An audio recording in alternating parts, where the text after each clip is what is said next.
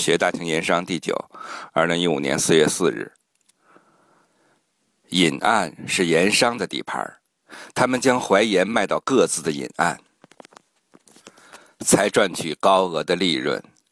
饮岸的多少贫富决定了总商的实力，所以对于总商们来说，抽银子放血都是小事儿。若是分他的饮岸，就如同割他的肉。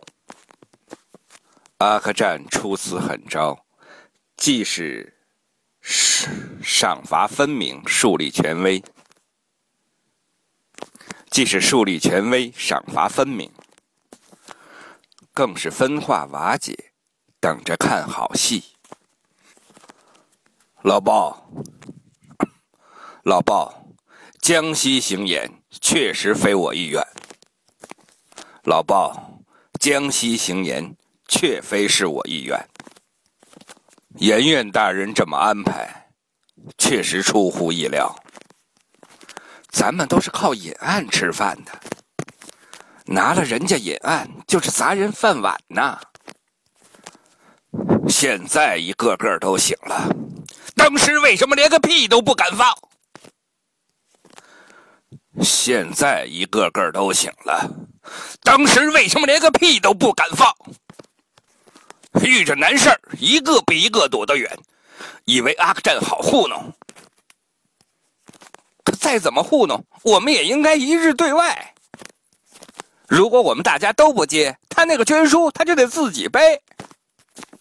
你可倒好，胸脯拍的当当响，就你会做人。你这砸的是老鲍一个人的饭碗吗？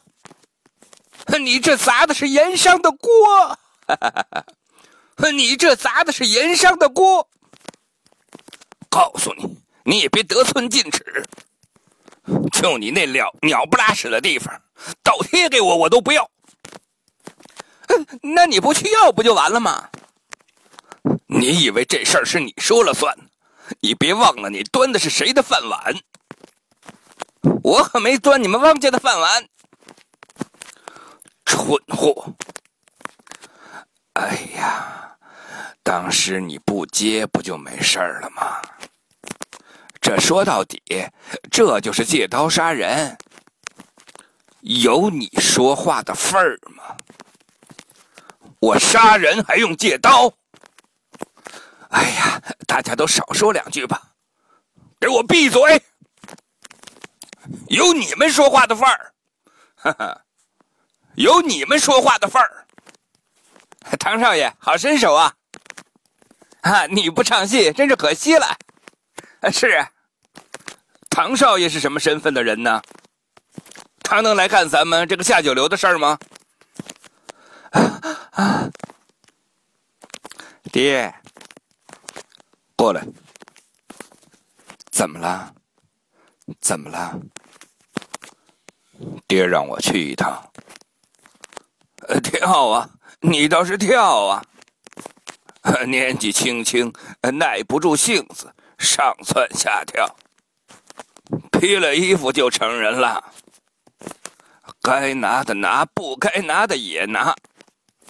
碰了爪子又跑回来叫，你知道这多少豺狼虎豹啊！憋口气把你啃了，迟早你自己栽跟头，怨不着别人。